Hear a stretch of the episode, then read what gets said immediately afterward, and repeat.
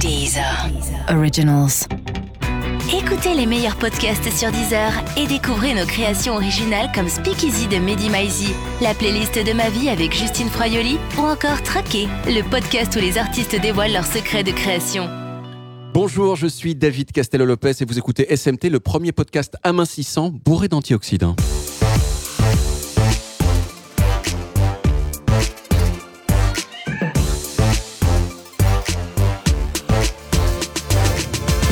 Bonjour et bienvenue dans SMT, le podcast d'Actu Pop. Pour m'accompagner comme chaque semaine, un homme des 30 glorieuses qui nous fait l'honneur de venir malgré les risques que la chaleur représente pour sa santé.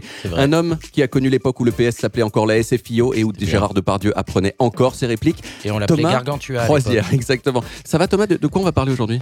Écoutez, David, si je pouvais me planter un couteau dans le cœur, me suicider sur scène, est-ce que ce serait suffisant pour ton désir d'adolescent? Cela t'aiderait-il à soulager la douleur, à soulager ton esprit? Je dis que je sais que ce n'est que du rock'n'roll, mais j'aime ça. Je sais que ce n'est que du rock'n'roll, mais j'aime ça. J'aime ça. Oui, je l'aime. Oh bien, j'aime ça. Yeah, j'aime ça. J'aime ça. À ces quelques vers des pierres qui roulent, j'ajouterais que tant que nous aimerons le rock'n'roll, il ne mourra pas, mais nous allons quand même nous poser la question. Et oui, alors avant de parler de rock, de l'actualité du rock en tout cas, je me suis posé deux questions très simples. Un, d'où ça vient l'expression rock'n'roll? Et deux, d'où vient le style musical qu'on appelle En anglais au départ, rock et roll, c'est des mots de marins qui désignent les mouvements que les bateaux font sur la mer. Le roll, c'est le roulis, mouvement de gauche à droite. Le rock, c'est le tangage, mouvement d'avant en arrière. Mais à partir de la fin du 19e siècle, l'expression commence à être utilisée dans la communauté noire américaine pour désigner cette sensation intérieure trop sympa de proximité avec Dieu qu'on ressent à la messe. C'est dans ce sens-là qu'il faut comprendre le plus ancien enregistrement de l'histoire de l'humanité avec les mots rock'n'roll dedans, qui date de 1896. Et puis le sens dérive un peu, et rock'n'roll devient, toujours dans la musique noire du début du XXe siècle, un nom de code pour dire baiser. Voilà pour les origines du mot. Musicalement maintenant, le rock'n'roll c'est un dérivé du blues, musique noire américaine basée sur trois accords, souvent mi, la, si. Le blues c'est souvent triste et lent, mais petit à petit il y a une version rapide du blues qui apparaît et qui est faite pour danser.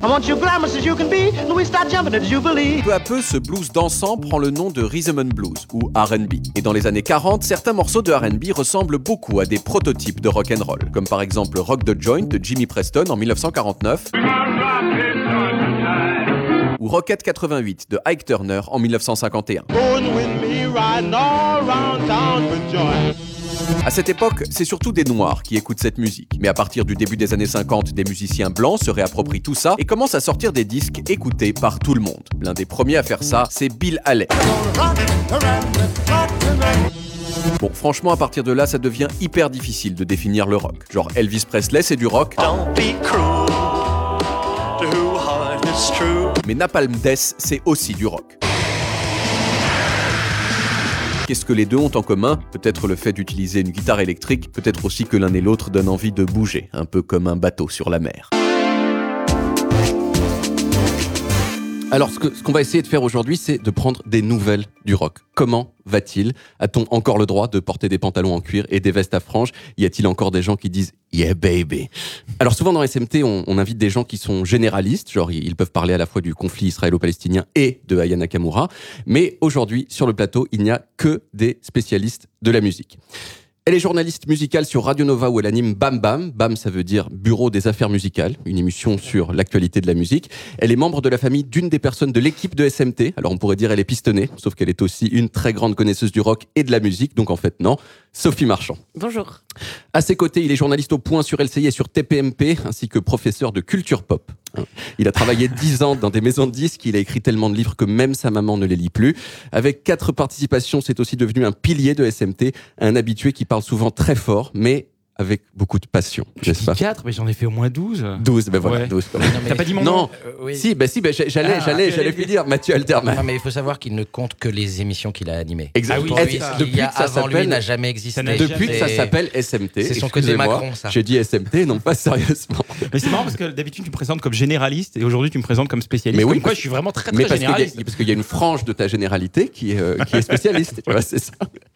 Euh, pour les accompagner, enfin, la seule personne autour de la table qui a eu un groupe de rock dont la popularité allait au-delà du collège, hein, Asphalt Jungle, à la fin des années 70. C'est aussi une des figures majeures du journalisme musical depuis plus de 30 ans et une personne qui porte souvent des lunettes de soleil en intérieur, comme aujourd'hui. Non, non, je suis, Patrick je suis myope, Heuglin. hein. Les vrais portent des lunettes noires parce qu'ils sont myopes. Dylan, Polnareff, tout ça, c'est Ben voilà, la myopie. parce qu'ils sont myopes. Alors, avant de prendre des nouvelles du rock, j'aimerais quand même qu'on passe quelques minutes à essayer de le définir un petit peu mieux que ce que j'ai fait. Et on va le faire par ordre d'âge, si vous voulez bien, en commençant par la personne qui connaît le rock depuis le plus longtemps, Patrick Eudeline. Bonjour. Le rock, c'est quoi? Le monsieur l'a résumé très bien tout à l'heure. Ça vient du blues, n'est-ce pas? Voilà, comme dit l'autre. Et bon, Napalm Death, pardon, soyons clairs, c'est plus du rock, je sais pas ce que c'est, bon, du métal, on va appeler ça comme ça. C'est plus du rock. Bon, mais le rock, c'est une forme musicale et une culture. C'est clair. Bon, la culture aujourd'hui, je pense effectivement qu'elle n'a plus de sens. Je veux dire, de, euh, de vérité. Je veux dire, j'ai vu tous les jeunes gens qui venaient travailler chez Deezer ce matin, parce que j'étais un petit peu en avance. Ils ressemblent à tous, sauf à des rockers. J'en ai pas vu un. Je veux dire, c'est quelque chose qui n'a plus de présent. Bon, donc je Le, le rocker, il ressemble à, il ressemble à quoi? Bah, Il y a, il y a l'école mods, l'école euh, qui est très années 60, l'école punk, l'école... euh, Bon, il y a plusieurs écoles, entre guillemets, avec tous les guillemets nécessaires. Il peut mettre un, un pantalon de cuir et euh, une veste à franges, effectivement, comme euh, tout à l'heure, j'ai mis les deux. En tout cas, ça se reconnaît tout de suite. Dire, bon. Et euh, j'ai vu que les jeunes gens euh, en tennis Oui. euh, venir euh, rentrer ici, et c'est un Alors, les, signe. les tennis, c'est pas rock du tout. Mathieu Alterman, le rock, c'est quoi? Bah, le rock, c'est pas qu'une musique. À ce moment, quand vous parlez d'un mouvement aussi important, si vous le réduisez à la musique, euh, c'est rien, c'est anecdotique quelque part la musique dans le mouvement rock. Ce qui compte, c'est ce qui est autour, c'est ce que disait Patrick avec les vêtements, l'attitude, euh, tout le cinéma, euh, la littérature, tout. Et ça a été quelque chose de très puissant, en gros, entre 1955 et on va dire en comptant très large, mais alors vraiment très très large, euh, 88. euh, Bon, voilà. Alors très bien, on va parler de, de- de l'actualité, effectivement, de la question de fond, qui est est-ce que le rock est mort Ah, eu Sophie Marchand, si on essaie de définir le rock. Admettons le aucune Sophie, Mar- idée. Sophie Marchand. J'ai aucune idée euh, de, de ce qu'est le rock. Je serais incapable de le définir comme ça parce que, effectivement, sur le côté, euh, est-ce qu'il y a des rockers aujourd'hui? Est-ce que le look, euh, est-ce que la culture est encore présente? Je crois pas. Et pour parler du style à proprement parler, je crois qu'il y a une espèce de dissolution. Le rock a pénétré absolument tous les genres musicaux qui fait que j'ai beaucoup de mal à savoir quand j'écoute un morceau par exemple, quand j'entends des nouveaux artistes, j'ai beaucoup de mal à savoir si c'est du rock, si c'est de la pop, si c'est du hip-hop même. J'ai l'impression que tout s'est mis à fusionner un petit peu. Je suis absolument pas d'accord avec cette Oui, moi non plus. Alors, alors très bien. On va, on va passer. Je, suis parce ça faut passer, il faut passer, il faut passer à savoir si est-ce que le rock est mort. Donc j'ai essayé de trouver quelques statistiques sur le rock. Alors elles valent ce qu'elles valent. Euh, en 2007, 8 des 10 albums les plus vendus aux États-Unis, c'était des albums de hip-hop, pas des albums de rock. En 2018, pour la première fois, le hip-hop a supplanté le rock comme premier style musical consommé aux États-Unis. Et ici en France, si on prend par exemple le, festival des Vieilles Charrues, en 2000, il programmait 40% d'artistes rock. L'année dernière, seulement 20%. Donc ça a l'air un petit peu objectif que le rock est quand même en déclin. Est-ce que vous avez des meilleurs stats que moi Oui. qui Ah oui. puissent contredire ça? Je vous écoute avec plaisir. Le rock, effectivement, est complètement absent euh, des scènes musicales. On va dire, par exemple, il y a un truc très simple. hein, ça fait à peu près 10 ans qu'aucune major en France n'a signé un artiste rock. Aucun. Pas un, rien. Euh, en revanche, le rock, il est partout. J'aime toujours cette façon péremptoire. Non, mais c'est vrai. Pas un. Il n'y a pas un groupe rock qui a été signé par une major depuis 10 ans. Je Est-ce qu'il y a un fact-checker en coulisses En revanche, part. ce qui est intéressant, c'est que le rock est partout dans les musiques de films, parce qu'il est synchronisé. Tout le fond de catalogue de l'histoire du rock est là, dans toutes les publicités. Les rockstars font des pubs. Euh, vous allez dans n'importe quel parc d'attractions aux États-Unis, des waterparks, bah, vous entendez le Velvet Underground en fond sonore, alors qu'il y a des enfants qui sont dans des toboggans.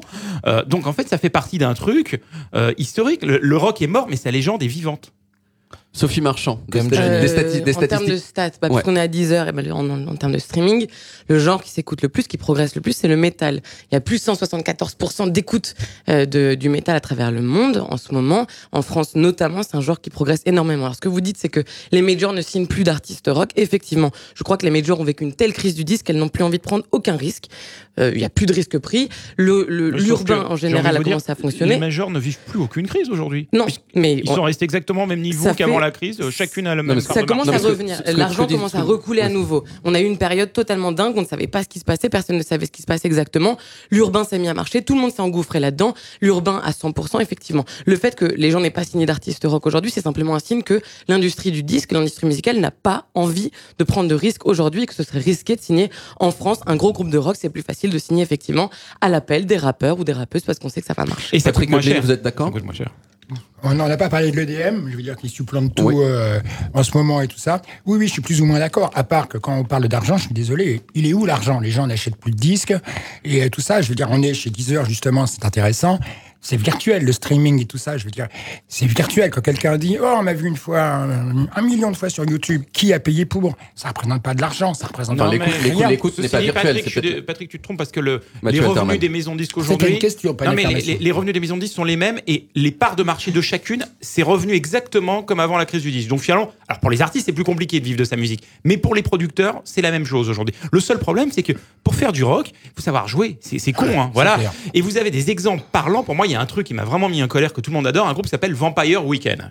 Ils ont sorti un album. Tout le monde trouvait ça bien. Un groupe très influencé par Fleetwood Mac. Le problème, c'est que Fleetwood Mac, dans chaque chanson, vous avez un solo de guitare qui tue et un pont qui tue. Et eux, ils font la même chose, sans solo, sans pont, avec des chansons qui font 4 minutes, dont vous Alors, vous faites chier. Pour parler Et de le- Vampire le Weekend, problème- Sophie, Sophie Marchand, Alors, la vie de Sophie Marchand sur Vampire Weekend. qu'aujourd'hui, si vous ne savez pas jouer, pourquoi il n'y a plus d'album live depuis 25 ans? Parce que les gens ne savent plus jouer. Vampire. Weekend.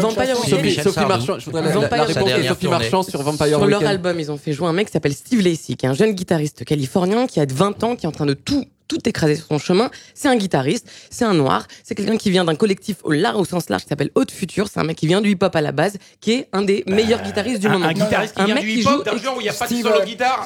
C'est un mec qui vient d'un collectif. C'est un type qui trafique sur Pro Tools, qui fait du copier-coller sur Pro Tools comme ses petits copains. Donc non. Ça, alors merci. non, c'est un guitariste. Alors, Steve Lacy attends. est un guitariste. Mais il n'y a pas un solo de guitare sur le disque. Il y a énormément de morceaux, qu'il y a des- il y a de la guitare qui est faite. Ah qu'il n'y a c'est pas de solo. Alors, ah, donc, bah, c'est Alors, alors, d'accord, d'accord, d'accord, d'accord. Ce qui m'importe plus, moi, que le solo, que Non, mais le- c'est- qui m'est cher, c'est la composition. Et je suis désolé, je veux dire, le, le rap, le DM et tout ça a tué la notion de composition. C'est-à-dire, les gens ne savent plus composer une chanson avec les règles classiques, traditionnelles de l'harmonie, qui sont les mêmes de Bach ou Paul McCartney. hein, c'est euh, c'est le même D'accord. langage. Donc, on, voilà. C'est ça le problème. On- est quand même un tout petit peu d'accord sur qu'il y a- le fait qu'il y a un petit déclin du rock. Vous pensez qu'il est un petit peu virtuel, Sophie Marchand. Euh, euh, vous, pensez qu'il est plus réel. Qu'est-ce qui explique quand même ce petit déclin du rock? Vous dites c'est que Sophie Marchand que c'est l'explosion des musiques urbaines, mais qui est un petit peu. Alors, il y a, il y a surtout ce mot qu'on utilise que j'ai entendu beaucoup, qui est une bulle euh, des musiques urbaines, une bulle spéculative, une, une bulle. euh, c'est c'est un truc qui vient de l'économie. C'est c'est c'est- c'est pour dire en gros que le marché accorde plus de valeur à une chose que la valeur réelle de cette chose. Alors donc, c'est quoi une bulle de l'urbain? On dit qu'il y a une bulle de l'urbain et de la musique urbaine. Et ben alors moi, si je dois analyser là-dessus, je pense qu'il y a une, effectivement, vous datez de 88, euh, potentiellement la mort du roi, ouais, les années 90. Quoi qu'il en soit, il y a un moment où euh, il va y avoir une crise du disque avec le piratage, avec etc. On va pas refaire toute cette histoire-là. Ce qui fait qu'à un moment, il y a euh, beaucoup moins d'argent qui va rentrer. On sait pas en tout cas comment est-ce qu'on va faire rentrer de l'argent euh, à proprement parler. La bulle dont je parle, c'est le fait que euh, euh, dans les années 2010, je dirais 2010, il y a énormément d'artistes urbains qui ont commencé à fonctionner, mais notamment pour la France, pour prendre le marché français. Il y a des gros artistes qui vont arriver, comme des Necfeu, des choses comme ça, qui vont faire consensus à l'échelle de la France. Et là, les maisons de disques vont se dire, OK, si je signe un artiste rap, si je signe un artiste urbain, je ne prends plus aucun risque parce qu'il réconcilie toute la jeunesse. Il réconcilie les petits bourgeois, il réconcilie euh, les banlieues, entre guillemets, il réconcilie les provinces avec des raps comme Mais c'est Columbine, etc. Mais en quoi est-ce que c'est une bulle Eh ben parce qu'en fait, tout le monde s'est mis dedans. Le problème, c'est qu'aujourd'hui, pour qu'un môme s'identifie à la musique, il est plus facile pour lui de s'identifier à une musique qu'il peut reproduire chez lui très rapidement, plutôt qu'un un truc où il doit apprendre pendant des années des accords de guitare. C'est tout bête, c'est le mimétisme et le désir mimétique. On s'intéresse plus facilement à une chose qu'on quand même que facilement. Mathieu et moi, on pense que Stromae est une escroquerie. Rappelle pour mettre les choses claires. C'est- c'est- Mathieu, tu es d'accord avec Alors, moi je vois une, une trépignation du côté de chez Thomas Croisien. Oui, mais du- le- enfin, le punk, ça reste du rock et il n'y avait pas Yes. besoin de connaître, enfin, de savoir jouer de la Si, guitare. C'était surtout bah, une énergie. Dans Asphalt Jungle, Asphalt Jungle, il y avait quand même pas si beaucoup. je puis me permettre, si Oui. je puis me permettre, puisqu'on évoque le, le punk rock, en fait, je veux dire, c'était un mot pour faire un joli. En fait, on savait jouer et ceux qui savaient pas apprenaient. Je veux dire, Oui. c'était euh, une pause parce qu'il y avait beaucoup de virtuosité gratuite à l'époque. On voulait combattre ça en disant c'est pas la peine d'être Richie Blackmore et de faire un solo de trois plombes.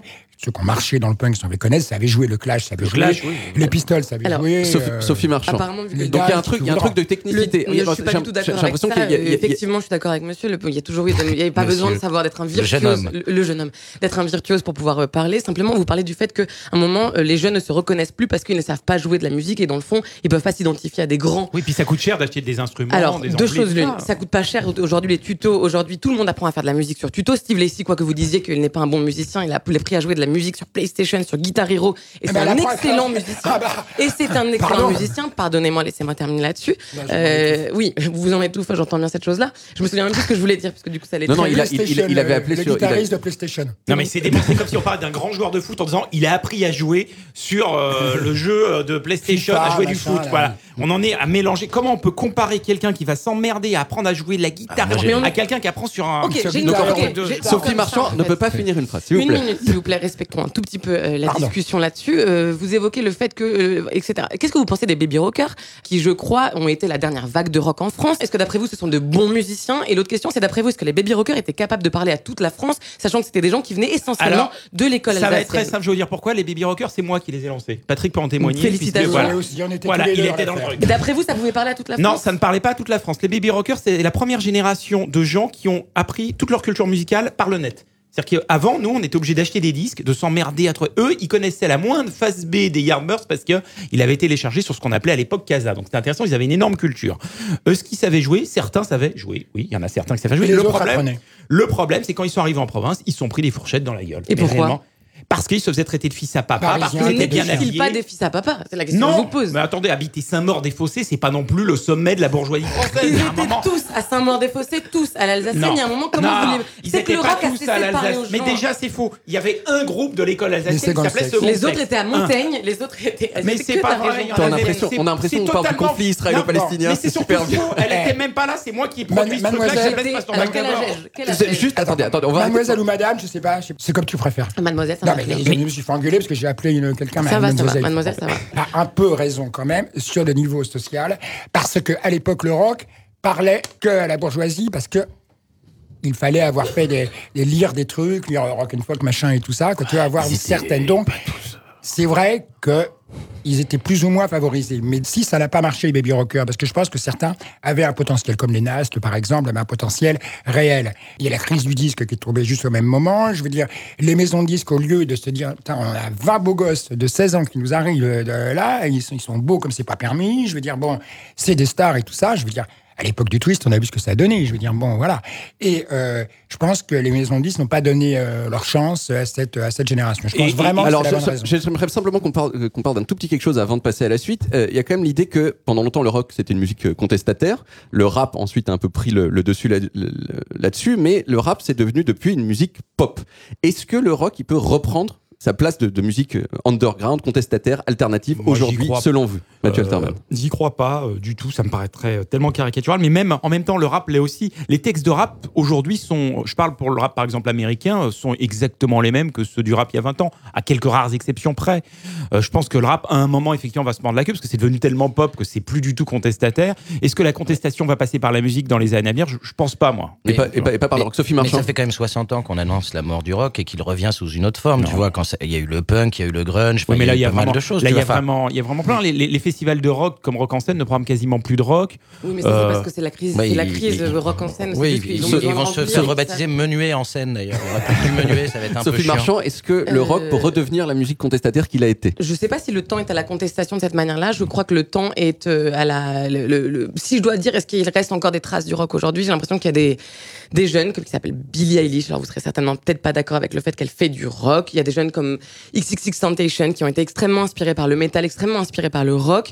Alors qu'est-ce qu'il y a de rock en eux? Bah il y a l'espèce de côté le fait de parler du mal-être, le fait de se mettre en scène, le look, il y a ce, ce- ce truc-là. Alors, je suis pas certaine que le temps soit la contestation euh, générale sociale, à la révolution. Je crois qu'en revanche, il y a un côté où c'est des écorchés vifs. Et je crois que la figure de l'écorché vif, euh, C'est rock. C'est rock. C'est, je, je, je suis pas d'accord moi, avec le côté euh, rocker est forcément un truc forcément de gens pauvres qui souffrent. Ça n'a pas du tout toujours été le pas cas. dit pauvre. Non, non, non, mais euh, souffrent. par exemple dans les Beatles, le, le, le, le bourgeois du groupe c'est John Lennon. Hein. Donc quelqu'un en chaise roulante, par exemple, mais qui n'est pas pauvre, peut faire du rock. Oui, c'est celui qui Ouais. est la seule chance. du Le rock. premier. Enfin, je m'en fous du mot rock. Je veux dire, et en plus, dans cette inondation, je veux dire, d'EDM, de, de, de dance, de rap, de Stromae, de, de tout ce qu'on voudra, d'Elvis Romeo, et je vais tous les citer pour en faire des ennemis. Je veux dire, il n'y a pas donc de chansons. Et je pense que les gens ont besoin de ça. Qu'il y a besoin à un moment de gens qui vont prendre un piano, une guitare, faire des vraies chansons, qui vont raconter des trucs, d'écorcher vif probablement, Euh, oui, parce que c'est Juste important. pour finir, ce que dit Patrick est très juste. Le rock avant tout c'est du single, c'est du 45 tours et c'est du tube. Si dans ce genre musical Voilà. il n'y a plus de tube, il n'y a plus le genre Il n'y a musical. plus de chansons de nos jours. Alors le rock n'est plus au numéro un des, des- des charts en tout cas, mais il survit grâce à des passionnés et aussi en coulisses à des pratiques surprenantes à la limite du légal. Reportage exclusif. Je suis avec Philippe au siège de la SACEM. Philippe, vous travaillez à la renaissance d'un rock génétiquement pur. Ça veut dire quoi? Techniquement, c'est une musique à quatre temps avec guitare, batterie et sans aucune trace du groupe Kyo. On vient d'accéder à un passage secret en caressant une statue d'Eddie Barclay tenant une liasse de billets. Et là, on est dans une sorte de laboratoire. Ici, on développe des technologies pour venir en aide aux rockers. On a par exemple un détecteur portable de MST, très pratique pour les rencontres avec des groupies. Sinon, on a aussi un algorithme qui permet de déchiffrer les paroles de Christine and the Queen et un générateur de chansons pour 16. Je vais vous montrer. La France, peuple de fous, bien content d'être à genoux devant la finance de marché. Le loup se déguise en agneau sur les réseaux sociaux, capitalisme et vache à lait. Et ça, il peut en sortir à peu près un million par seconde. On a aussi le, modernisateur de Lyrics 3000 pour en fait euh, remettre les classiques rock au goût du jour. Dites-moi si vous reconnaissez.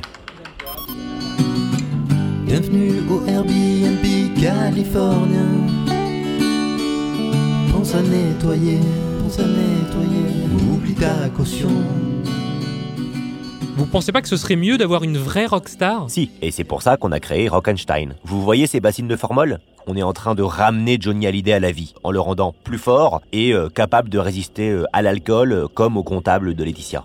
Malheureusement, il ne maîtrise que les chansons du dernier album. C'est un peu dangereux, donc on le maintient sous sédatif. Ah, que coucou Il est en train de se réveiller. Mon Dieu, il va se mettre à chanter. Daniel, Stan, venez vite là Je viens d'un pays où j'ai choisi de naître. Non, pas ça, il faut qu'on l'arrête avant qu'il passe au refrain. Fuyez Le professeur a dû mettre fin au projet Rockenstein. Il s'est donc attaqué à la création d'un tout nouveau groupe très engagé avec un chanteur irlandais portant des lunettes fumées. Le fameux projet U3. Et nous remercions encore une fois Didier Gustin qui s'occupe de toutes les imitations de très grande qualité de cette émission. Merci Didier, big up à toi. Allez, il n'est pas trop tard pour justifier auprès de Deezer l'argent qui m'est versé chaque semaine sur un compte aux Bahamas. Et la question que je voudrais vous poser maintenant, c'est est-ce que le rock peut encore parler à tout le monde? Je l'ai effleuré tout à l'heure dans mon magnéto. Le rock découle au début d'une musique noire américaine, mais il était vraiment lancé par des blancs. Il empêche qu'au début, c'était une musique qu'on pouvait dire vraiment interraciale, non seulement au niveau des artistes, parce qu'il y avait plein de rockers noirs, Chuck Berry, Little Richard, et plus tard Jimi Hendrix, mais aussi euh, chez les gens qui l'écoutaient. Et j'ai l'impression quand même que c'est devenu de moins en moins vrai avec le temps. En gros, petit à petit, le rock est devenu une musique de blanc. Est-ce que ça vous, vous paraît vrai Alors, je suis Mathieu. Alterman. Déjà, je suis pas d'accord avec ce que tu viens de dire. Il y a une erreur historique dans ce que tu as dit. C'est-à-dire Ah que. Jimi Hendrix n'était pas écouté par les Noirs américains. Il en souffrait énormément. Donc, Il était noir lui-même quand même. Oui. Et je pense que c'est pas nouveau, justement, ce clivage. C'est pas nouveau du tout, du tout, du tout. Ça existe depuis les années euh, 60. Hendrix, il en souffrait. Il, avait été lancé. C'est un Américain qui a commencé à être produit par l'Angleterre et les Noirs américains, on n'avait rien à foutre, quoi. Euh, ça, Miles Davis en parle très bien dans son autobiographie. Il dit, mais pourquoi les Noirs américains ne l'ont pas écouté? Donc c'est pas nouveau. Il y a toujours Mais eu. Chuck, Chuck- Chuck Berry, Little Richards quand même, c'était pas écouté que par des blancs. Ah, mais c'est bien avant, c'est vraiment les Oui. prémices du rock'n'roll, c'est les pionniers, comme on, a- Mhm. on appelait ça. Je pense qu'il y a toujours eu un, un clivage. Je pense que le rock n'est pas fait spécialement pour parler à tout le monde. Et en même temps, c'est pas grave, c'est très bien comme ça. Moi, ça me dérange pas. Chacun écoute ce qu'il a envie.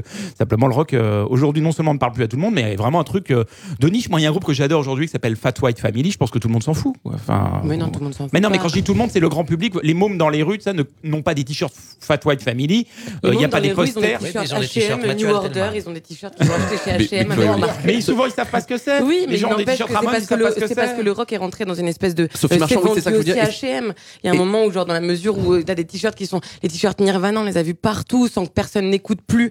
Nirvana, il y a un côté où le rock a Non, tellement. vrai, Mais est-ce que c'est une musique de blanc Non, mais- Est-ce que c'est devenu une musique de blanc Je, je, je sais pas. Pour la France, pour les baby rockers, oui, certainement, c'est c'est sûr. Euh, pour les États-Unis, je suis jamais très très très certaine de- du marché américain. Je comprends pas totalement les, le marché américain. J'ai l'impression que oui, j'ai l'impression que c'est devenu un peu une musique de blanc. En tout cas, si on doit citer des groupes comme Fat White Family ou si on doit citer des groupes. Ça, ça l'est- ça l'était déjà il y a 40 Euh, ans. hein. ça l'était il y a 20 ans en tout cas. Il y a 40 ans, je sais pas. Il y a 20 ans, oui, effectivement, euh, le hip-hop a pris la place de la musique extrêmement populaire, extrêmement euh, métissée, extrêmement euh, qui parle davantage à toutes les, les, les, les franges des populations, quand bien même elles ne se pensent pas comme blanches ou noires ou euh, selon des catégories raciales.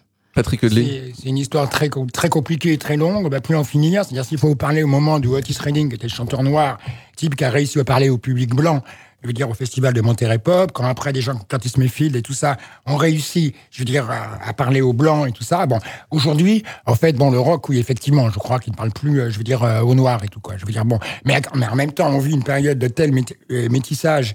Je veux dire, on va finir, on va parler de communautarisme. Là, on va parler, on va plus en finir. On va, on va rentrer dans un discours très compliqué. Donc, je pense qu'il faudrait mieux répondre à une autre euh, Question, à, cette voilà. question- à une autre question que tu as plus ou moins posée et tout ça.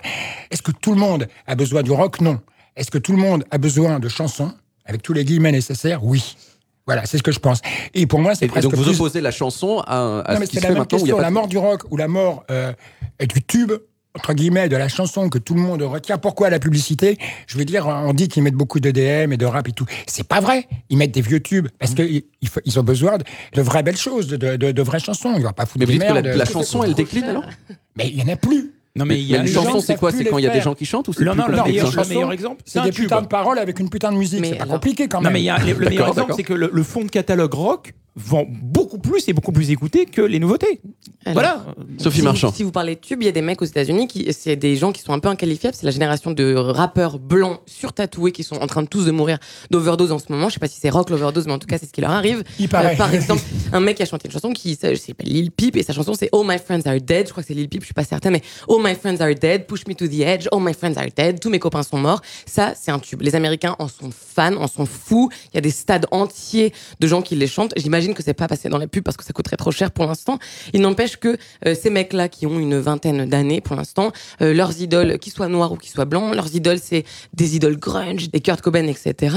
Je pense que la chanson n'est pas morte. La chanson, euh, après on peut trouver ça plus léger. Hein, c'est les- la, question de savoir si la chanson aujourd'hui est de moins bonne qualité que les tubes que faisaient, rien, citons les Beatles pour citer des, faiseurs de tubes, elle est légitime. Maintenant dire que la chanson ou le tube est mort, je crois absolument pas. Ce qui cartonne aujourd'hui, il y a des stades entiers qui reprennent des chansons de Drake, il y a des stades entiers qui reprennent des chansons de tous ces mecs-là, des XXX Temptation. Les jeunes de 14 ans, tu les vois chanter comme ça, ils chantent, ils connaissent par cœur femmes, hommes mélangés. Ils ont une espèce de, c'est des ça. messes, ce sont des messes Oui, mais pour c'est, Ils ont 14 désolé. ans et ils ont que ça, donc ils chantent ce qu'ils connaissent. Non, gens La, la manière de reconnaître un tube, c'est pas quand le public le chante dans un stade, c'est quand d'autres artistes font des reprises de ces chansons. Et ce qui n'est pas le cas. Alors la tradition du tube, effectivement, il n'y a pas de reprise dans, le milieu, du rap. Bah ça n'a jamais existé. Il n'y a jamais eu. Alors me dites pas qu'il n'y a jamais eu un tube de rap parce que là on va commencer à s'écharper. Mais il n'y a jamais eu pour autant Non, des là, reprises. parle Ça n'est pas une tradition dans le rap. Non mais vous vous opposez Moi, le- attends. la tradition de la reprise dans le rock à la tradition de Il y la a un reprise truc dans le rap. Ça n'a jamais eu. Il y a moins de morceaux qui réconcilient tout le monde. C'est-à-dire Le que crossover, dans les années, voilà, crossover. Dans les années 60, 70, 80, Je- vous je avez vois- des chansons. Je vois Sophie Marchand, qui Sophie n'écoute Marchand jamais de rock les yeux. connaît la chanson forcément. Aujourd'hui, euh, c'est plus compliqué. Si vous n'êtes pas consommateur de cette musique, vous n'avez pas accès du tout à la chanson. Mais je suis en fait quand on, Marchand. quand on entend des mecs comme PNL qui explosent absolument toutes les stades de streaming, toutes les stades de, de vues en ligne, etc. C'est pas pas moi, connais. chansons, on connaît, mais c'est pas une chanson, putain. Rue Marudera, là, le truc qui. le- euh, Bah, rien à battre, je kiffe plus le sommet, hein, qui, moi, là. personnellement. Le Damien Ferrer, c'est une putain de chanson. Oui, dans ce cas-là, dans ce cas-là, la musique Mais- est morte. Voilà, on en est là. Euh, La musique c'est oui, de la bah- merde. Les jeunes, c'est de la merde ce qu'ils font les jeunes. Euh, Oui, c'est ce que je pense. et- je suis désolé. Bon, bah voilà. Là, et je là, peux peut. sociologiquement, euh, politiquement et tout ça, et je le regrette. Mais je pense que Internet, que la technologie a eu, a eu des effets pervers. Voilà. Que Pro Tools, c'est un effet pervers, que la pratique de la boucle, il y a eu des effets pervers, on pourrait en parler jusqu'à demain, on n'a pas le temps. Je fais la différence entre la boucle et le sample, je précise, et la technique Et- de l'échantillonnage. Bon. Je cherche votre définition du tube parce qu'elle me semble bien intriquée aussi comme définition. Get Lucky, Non, c'est- Daft Punk, c'est Get quoi Get Lucky, on a- ah, Ah, j'adore cette question. Évidemment que c'est un tube, mais on n'a pas à avoir une définition personnelle du tube, puisque un tube, la définition, elle est purement objective. Un tube, c'est une chanson énorme que les gens qui ne connaissent pas le genre musical connaissent quand même parce qu'on ne peut de pas passer à travers. un tube. Donc c'est pas mon avis, c'est une réalité. Ok, Get Quel- Back, c'est un tube. à ce que quelqu'un qui a veux. 70 ans en ouais. 1966 a vu Paul Naref à la télé et même s'il n'est pas la cible, il sait ce que c'est. Quelqu'un qui a découvert Johnny Hallyday en 60 à la radio et c'est pas la cible, il sait ce que c'est. Quelqu'un qui a entendu téléphone, on en parlait tout à l'heure, en 79 et qui a pourtant euh, 70 ans ne peut pas passer à côté. Aujourd'hui, c'est plus compliqué, mais pour plein de raisons qui sont extra-musicales. Oui, pour il la télé, Il n'y multiplication. a plus de télé, les gens regardent plus Voilà, la télé. il y a, Les gens on a multiplié YouTube, les canaux, Internet, Exactement. comme disait Patrick, on a multiplié les canaux de communication. Et puis surtout, l'effet pervers d'Internet, c'est quand Internet est arrivé, on pensait que les gens allaient regarder ce qu'il allait avoir dans l'avenir, et pas du tout, il s'est passé exactement le contraire. Il y a eu un côté vintage qui a été finalement mauvais pour le rock, parce que le rock regarde son passé et n'est pas capable de se réinventer pour aller dans l'avenir, c'est ça. Alors quand on parle de, de l'industrie musicale, euh, on pense souvent à l'argent amassé sur le dos des artistes et forcément, ça donne des idées. Voici donc l'heure d'amasser de l'argent sur le dos des auditeurs avec une petite page de pub. Découvrez Culpabilité Magazine, la revue que vous devriez déjà avoir achetée si vous vous intéressiez à autre chose que vous-même. Ce mois-ci, une interview exclusive de votre maman qui se demande pourquoi vous ne venez jamais lui rendre visite, ainsi qu'un dossier spécial Pourquoi dépenser son argent dans une revue alors qu'on pourrait faire un don à la Croix-Rouge. Culpabilité Magazine Si vous ne l'achetez pas, je me suicide. La nounou préférée des enfants est de retour. Putain, il est où mon parapluie? Mary Poppers. Trois petits chats, trois petits chats. Hé, ça vous dérange si je mets un peu de son? Vous voulez du Red Bull, les petits? Préparez-vous à une déferlante de bonheur. Marie, on peut aller se coucher Ça fait 38 heures qu'on n'a pas dormi. Ouah, l'autre est petit joueur Écoute ce son plutôt Mary Poppers, elle a pas son BAFA, mais elle a des extas. Allez là Vous avez aimé le Thermomix Lidl et ses micros cachés Vous allez adorer le Thermomichto. Oh, quelle est belle cette courgette. Mmh. Thermomichto, c'est le premier robot de cuisine conscient et doté d'un insatiable désir. Ajoutez 200 grammes de farine. Non, je rigole, c'était juste pour mater ton petit boule. Légumes, viande, poissons, Thermomichto ne refuse jamais rien. Tu peux tout me mettre. Thermomichto, votre assistant cuisine et plus si affinité. Alors, mon joli, il veut que je lui fasse quoi ce soir Et on remercie Didier Deschamps qui manifestement a fait la voix de Thermomichto. Hein. Oui, je pense que c'est lui. Vous seriez intéressé par euh, Culpabilité Magazine, vous euh Bah ouais, ouais, tout à fait. J'aime bien, j'aime bien l'idée de me faire culpabiliser. comme ça. Alors, nouvelle question maintenant qu'on va aborder. Est-ce qu'il faut arrêter de classer les musiques par genre? Moi, au départ, je voulais faire mon magnéto tout à l'heure sur le, le rock, c'est quoi? Et j'ai dû laisser tomber tellement c'était chaud. On a un peu galéré nous aussi euh, aujourd'hui. Est-ce que c'est pas la, la preuve qu'il faut arrêter d'utiliser ce mot rock, mais aussi genre les autres mots qui désignent des genres musicaux? Je pense que le plurisme est important. Quelque chose Le d'important. Plurisme Le plurisme, j'ai bien dit, c'est-à-dire un fan de, de musique classique, de jazz, probablement de, de rap euh, ou tout ça et tout, a besoin, comme ça, je veux dire, de définition, même si parfois c'est pénible. Moi, quand j'entends pas les sunshine pop, ça m'énerve. C'est un mot qui ou de breakbeat ou de toutes les, ces Les déterminations, sous-catégories, hein. sous-catégories, ça me saoule et tout ça. Mais on a, on a besoin de ça, donc ça ne me, ça ne Pourquoi me on a gêne besoin pas. de ça? Eh Bien, parce que je veux dire, si quelqu'un dit demain, je joue du blues et tout ça, bon, je dis, ah bon.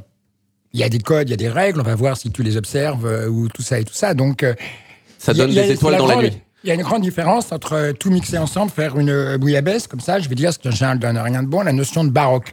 Le baroque, c'est formidable, ça, a toujours fait évoluer l'art. Je veux dire, bon, c'est euh, mélanger des choses très différentes, mais la, mixité générale ou l'universalisme auquel on assiste en ce moment, on dit, oh, on mélange tout, c'est formidable, il y a de la musique hindoue, du machin, un peu d'électronique, parce que ce genre d'électronique, c'est plus facile avec Pro Tools, hein.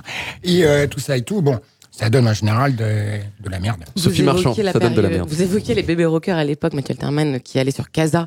Euh, moi aussi, j'ai grandi avec Casa, j'ai le même âge que exactement. Euh, alors la particularité de Casa, c'est que c'est pas comme si t'allais chez un disquaire, t'allais pas dans dans ta section préférée, tu tombais un peu sur ce qu'il y avait. Pareil pour les blogs, t'allais vers des blogs et puis tout d'un coup t'avais un mec euh, au l'autre bout du monde, au Mexique, qui disait ah écoute cet album, c'est un bon album. Ah écoute ce truc, c'est un bon album. Et en fait, petit à petit, on s'est fait, je crois, notre génération, une culture qui n'est pas une culture par genre, qui n'est même pas une culture par album. C'est-à-dire que euh, dans le meilleur des cas, on téléchargeait des albums. Sinon, on avait à droite, à gauche, etc. On avait par là un bout des Strokes, là un morceau de euh, je sais pas quel de 50 Cent, etc. Très franchement, c'est pas exactement le souvenir que j'en ai. Je les ai vus faire. Je me souviens, les Nast, les. Oui, mais les eux, ça, des musiciens. Ils Moi, je allaient parle sur, côté- euh, sur YouTube et tout ça. Tu vois, Il bon, pas ils avaient entendu. 2008, Casa, YouTube. sur Casa. Ils avaient, euh, ouais, sur Casa, sur Napster aussi. Napster. Ils avaient entendu parler, je sais pas, des Mamas and Papas. Tu vois, Oui, ils me demandaient, c'est bien. J'ai dit, sublime. Ce que je veux dire, Ils vont que- se renseigner sur qu'est-ce que c'est. ils Faut- laisser finir Ce que je veux dire sur le format, sur le fait de télécharger. On a téléchargé à une époque. Aujourd'hui, c'est Spotify est un peu différent. Mais il y a une époque, on téléchargeait. C'était sauvage. C'était wild, le monde du téléchargement. On savait pas exactement où on allait tomber, sur quoi on allait tomber. Ce qui fait que on n'a pas pu se faire une culture genre par genre. Je crois que les gens sont beaucoup moins exhaustifs qu'ils l'étaient avant. Euh, on allait beaucoup moins au fond des choses et du coup, on apprenait euh, plein de choses. On écoutait plein de trucs. On écoutait à droite, à gauche. On pouvait aimer. Il y a toujours eu des tribus. Il y a eu des, il y avait effectivement des gens qui étaient que sur le rock et que sur le rap, mais la masse générale avait une culture un peu métissée. Et quand je dis métissée, c'est dans les Bah, genres. Tu as raison. Et c'est ça qui est dangereux. Et Voilà. je sais pas si c'est est dangereux, mais ça a fait tomber les genres de fait. Bah, disons Ouais, que. il faut Non, mais aller le, au fond le- des choses. le métissage des genres, c'est pas dangereux. Non, mais Le- c'est pas le problème. Quand il est mal fait, quand il est Ah, mal mais c'est fait, quand il est- c'est la différence que tu as dit le mot Mais le principe de métissage, c'est quand même assez Le sympa. C'est ça qui donne euh, le la richesse de la musique. Oui, quand c'est du baroque, c'est la notion de baroque en art, tu vois. Le métissage peut être la pire des choses. Parce que ça peut être du n'importe quoi, ça peut être une bouillabaisse mal faite. Pour faire une bonne Mais le bouillabaisse, problème, c'est peut-être la il faut bouillabaisse, des coup, règles et euh, tout ça. Et je pense qu'il faut aller, quand tu aimes quelque chose, aller au fond des choses. C'est la définition de la passion. Enfin, à mon avis, picorer, donc c'est horrible pour- de picorer. C'est pas le débat là. Le débat, c'est est-ce qu'on doit supprimer les catégories Bon, donc Est-ce euh, qu'elles sont pas tombées de fait les catégories. Bah non, dire. parce que vous voyez, moi j'aime bien le poisson, j'aime bien la viande, mais ça s'achète pas au même endroit. Quoi. Il y a un moment, euh, les catégories, elles sont là pour les gens qui vendent la musique. Et, sur, et sur Napster et sur, et sur Casa et sur Mais Spotify. fi- Et dans, Non, la, dans la playlist radar des sorties de Spotify. Bien sûr. Et ben Spotify, ils ont un algorithme, ils voient ce que vous écoutez, Ouais. ils vous proposent en fonction des genres. Donc s'il y a bien Oh, je pense. Oui, mais alors très ça sert Dans les, dans les New Très- Music Friday, ça New sert- Music Friday, qui est la playlist la plus écoutée de Spotify. Pardon, excusez-moi. Dans les autres playlists concurrentes qui sont aussi sur les, les sites comme Deezer Deezer, ici, etc. Oui, mais pardon. Partout. Et dans toutes les plateformes non mais je vais te répondre un jour. truc. Mais oui, t'as raison. Sauf que ces playlists sont écoutées par des gens qui en général n'écoutent pas des albums, mais n'écoutent que des playlists. Et les jeunes, c'est la Exactement. jeunesse. Donc- en fait. donc Ce c'est dire, pas- que la ça jeunesse répond pas au problème. comme ça. Est-ce qu'elle est tombée? Moi, ma question, c'est est-ce que de fait, la distinction n'est pas tombée? Non, j'y crois pas parce que c'est en fait c'est comme le monstre du Loch Ness. Ça, c'est ce débat, il sort tous les 10 ans. Il y a 20 ans, j'entendais la même chose. J'étais en maison de disque, moi, on me disait la même chose. Est-ce qu'on doit pas abattre?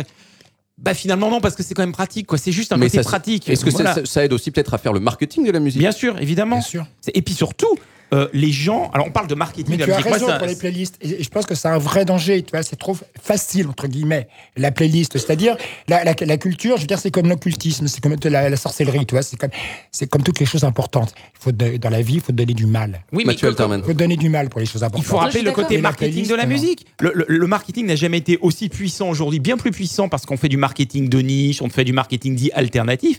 Et la classification par genre permet ce marketing. Si demain on floute tout, euh, les journalistes vont bien être emmerdés parce que vous avez aujourd'hui des Ça aide à journalistes. clarifier les choses. Bah, évidemment, vous avez, les- Bien des- sûr. vous avez des rock critiques aujourd'hui qui clairement ne disent jamais de mal de tel label. Moi, ce dont j'ai l'impression dans les genres, quand même, c'est que c'est plus forcément hip-hop ou rap, c'est est-ce qu'il y a des gens qui mettent dans leurs morceaux des sons qui n'existent pas dans la vraie vie, des sons digitaux, et ceux qui le font pas. Et il y a, et là, il y a, il me semble, une petite division entre le pur analogique et les gens qui mettent des ordinateurs dans leurs chansons, c'est-à-dire dans la nature du son, et qu'en fait, quand on fait que de l'analogique aujourd'hui, c'est là qu'on est un petit peu dans une niche, dans un genre particulier. Est-ce que vous seriez d'accord avec ça ou vous, êtes- vous Bah, y a que c'est con ce que qui je dis font du pur analogique. Alors là, il y en a vraiment tellement plus. C'est-à-dire même dans les disques de rockabilly maintenant, ils vont échantillonner, je veux dire, la contrebasse de Charlie Mingus ou je sais pas qui pour avoir un vrai pur son de contrebasse.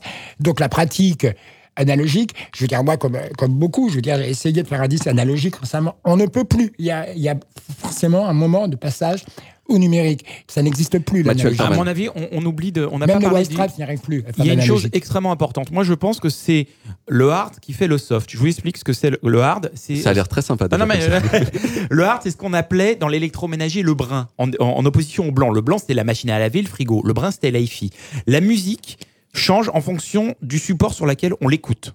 C'est très simple. Dans les années 70, les gens achetaient des chaînes hi-fi, ils testaient leurs chaînes sur Dark Side of the Moon de Pink Floyd. Dans les années 80, les gens avaient un Walkman, ils écoutaient Thriller, ça sonnait bien sur un casque.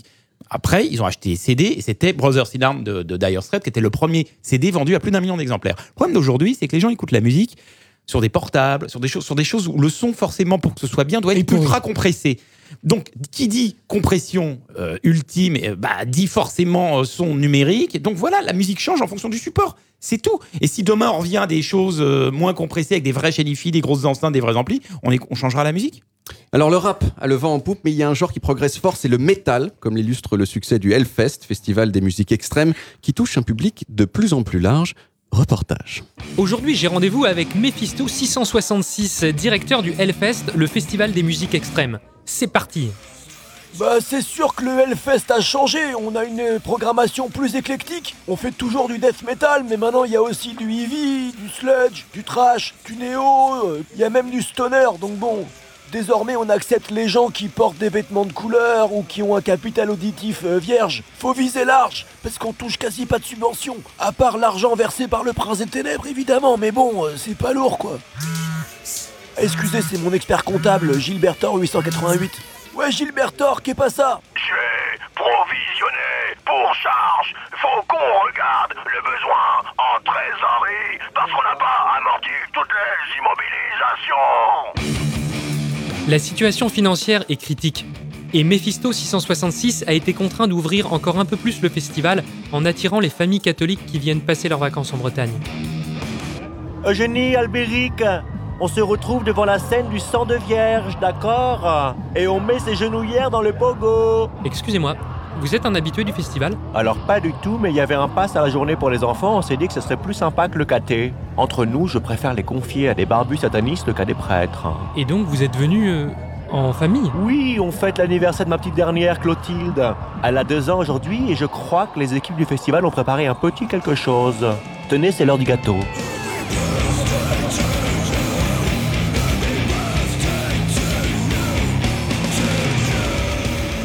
Alors que la petite Clotilde souffle ses bougies, le sourire aux lèvres et les oreilles en sang, je quitte le Hellfest séduit.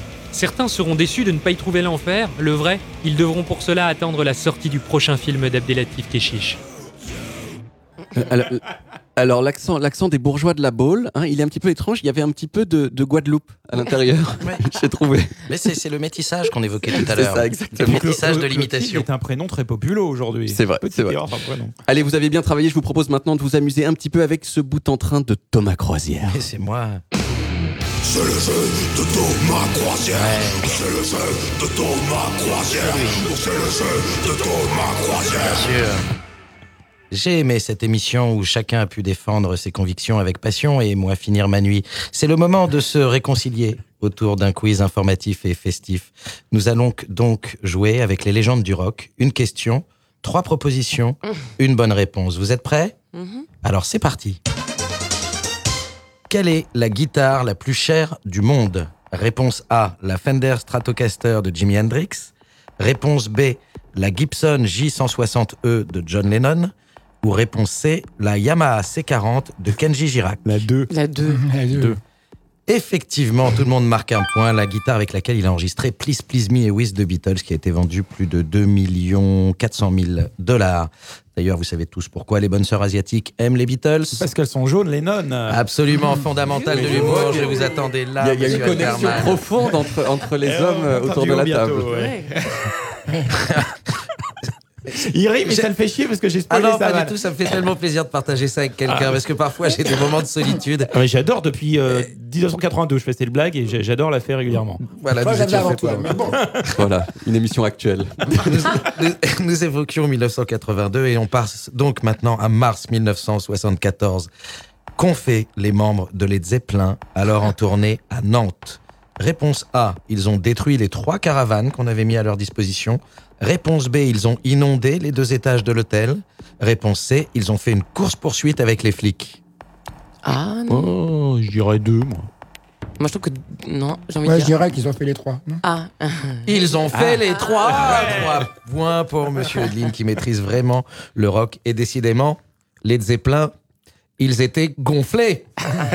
Alors, est-ce que vous la connaissiez, Voilà. celle-là, hein, Mathieu Alterman Oui, mais euh, je pense qu'ils avaient raison de le faire parce qu'il faut, faut se rappeler les conditions pour tourner en France dans les années 70 quand on était un groupe de rock. La France, c'était le Moyen-Âge. Il n'y avait pas de salle, il n'y avait pas de stade, il n'y avait pas de loge, il n'y avait pas de toilette, il n'y Il avait faut rien. tout brûler pour qu'il y ait vraiment plus voilà. Euh, Zappa a fait une, fi- un- une chanson là-dessus où il dénonçait d'ailleurs les conditions Oui. de, de Et, donc- tournée. oui, c'est vrai. Et donc, on brûle ces caravanes, en fait. c'est ça. Et ils avaient, il avait appelé ce titre Zavapa. Alors, on va, on va peut-être passer à la question suivante. Non, mais. Vous voulez vraiment la prochaine question alors Oui, j'aimerais bien. Pourquoi Damon Albarn a-t-il été jeté hors de la scène par un type de la sécurité lors d'un concert de juillet 2015 Réponse A, à cause de la lettre d'un anonyme qui menaçait de s'en prendre à lui pendant le concert. Réponse B, parce qu'il a voulu reprendre Wonderwall d'Oasis. Réponse C, parce que ça faisait 5 heures qu'il jouait et qu'au bout d'un moment, il faut rentrer chez vous, monsieur, même quand on s'appelle Damon Albarn. Ça va être C. La C. Ouais, C, ouais. Allez, le goût de la contradiction. Moi, je dirais la là, A. aussi. Eh bien, c'est la réponse C, Ah. un point pour monsieur Alterman, cela rappelle ce soir tragique. J'aime bien quand même Damon Albarn, on n'en faisait pas là. Tu vois. Moi, je l'aime bien, mais c'est- 5 minutes, pas 5 Mais heures. 5 heures, Oui, oui, c'est long. sûr. C'est long. Il est beau, moi, je le trouve très Et, beau. et cela rappelle ce soir tragique où à Hyde Park, les techniciens ont coupé le son alors que Paul McCartney et Bruce Springsteen étaient en plein twist and shout, comme quoi les Anglais et le rock. Quatrième question. J'ai- fait, beaucoup rire Mathieu Alterman aujourd'hui. Il y a un truc chelou qui se passe. Quatrième question. Qu'a fait Dave Grohl lors d'un concert des Foo Fighters le 12 juin 2015 en Suède Réponse A. Il est arrivé déguisé en Kurt Cobain. Réponse B. Après une chute, il a tracé à l'hôpital pour se faire plâtrer la jambe, puis il est revenu finir le concert. Ou réponse C. Il a fait monter une fan sur scène qui a chanté pendant toute la dernière heure du concert avec lui. La 2. La B. B, B, B. La 2. La réponse B, effectivement, Dave Grohl, qui avec son plâtre, ne pouvait en revanche plus rentrer dans ses grolles. Ouais, elle passe Oui. moins bien. Pop, pop. Non, même, même Mathieu Alterman n'a pas, suivi sur celle Alors on va parler de téléphone dans ce cas-là. Qu'ont fait les membres du groupe Téléphone lors de l'enregistrement de leur premier album en 1977 Ils sont allés jouer sur le matériel des Stones qui enregistraient un album dans le studio d'à côté. Réponse B, ils ont fait des canulars téléphoniques en disant Allô, c'est téléphone. Réponse C, ils ont rien foutu à part fumer des pétards toute la journée. Du coup, l'album était tout pourri. Ah. Ah. Ah, La réponse A, mais quel talent Oui, moi j'étais dans le studio à côté. On Studio enregistré à côté à Marconi à Boulogne. Donc, Donc, euh, j'ai été La classe. Alors même si l'on sait que la victoire vous appartient, hein, puisqu'on ne peut pas battre les trois points des Zeppelin, une petite et dernière question pour vous départager. On va parler de vrai rock, puisqu'on va parler de Laurent Voulzy. Combien de reprises peut-on entendre Rock dans le morceau Rock Collection de Laurent Voulzy? Réponse A, 9. Réponse B, 5. Ou réponse C, j'en ai vraiment assez de cette émission et j'aimerais rentrer chez moi maintenant. Mais Tu Ah, c'est réponse A, B. Neuf. Mais je pensais qu'il y en avait plus. Eh Il n'y en a que 9. eh bien Et je ce que vous je invite... pensais, euh, Mathieu, tu dois le, le savoir, c'est c'est pompé, mais c'est une idée de génie. Bravo, Laurent Ouais. Voulzy, vraiment. Mathieu A Story of Woody Diddley et savoir. des Animals en 65, où déjà Eric Burdon faisait ça, et les Beatles sont arrivés, et puis Chuck Berry, machin et tout. Et on était avec je me rappelle, les gens de bijoux, on était jaloux, mais jaloux donc qu'il vous- ait eu cette idée de, de Enfin, génie. ceci dit, il s'est fait avoir au niveau judiciaire. Je crois qu'il n'a pas touché les droits. Oui, il y a eu c'est tout un problème. Donc vous voulez dire que sur le principe, il avait fait le vol du Burdon Voilà, Voilà le retour du rire de Mathieu Alterman. Très bien. Et citons Voilà. donc ces neuf titres. Si, si, si. Citons donc ces, ces neuf titres. Il y avait Locomotion, Hard Day's Night, I Get Around, Gloria, Satisfaction. C'était la face A et la face B. Mr. Tambourine Man, Massachusetts, Mellow Yellow et California Dreamin'. Bravo, nous avons un gagnant. Patrick Eudeline, vous gagnez une soirée karaoké de folie avec David Castello-Lopez, avec qui vous pourrez chanter en duo solide comme un rock de Nadia. Formidable. Si ça, c'est pas rock'n'roll. Merci mille fois Thomas Croisière pour ce quiz. Voilà, SMT, c'est déjà terminé. Merci à nos invités du jour qui ont su construire des ponts entre les rives idéologiques opposées sur lesquelles ils se trouvaient. Merci à Thomas Croisière d'être resté éveillé si longtemps. Vous êtes pile à l'heure pour la diffusion de Questions pour un champion, même si je sais qu'avec Samuel Etienne, c'est plus tout à fait comme avant. Oui, mais m'en met quatre à la suite quand même. Et ça me fait plaisir. Merci à 10 heures de nous avoir accueillis dans ce studio flambant neuf. J'ai pas encore essayé les toilettes, mais on m'a dit qu'elles étaient vraiment super. Si vous avez aimé cet épisode de SMT, n'hésitez pas à l'écouter une seconde fois en vous concentrant plus particulièrement sur les mille nuances viriles de ma voix. Allez, bisous. Deezer. Originals.